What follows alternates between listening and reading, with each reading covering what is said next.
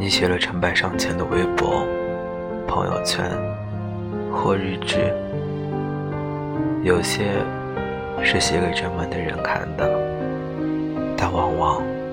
这个人看不到，不会看，也不想看。直到有一天，另一个不相关的人突然跟你说：“你写的所有东西，我都看完了，好心疼你啊！你看，真正在乎你的人，读的不是你的某条心情，他们想读的是你的整个人生啊！”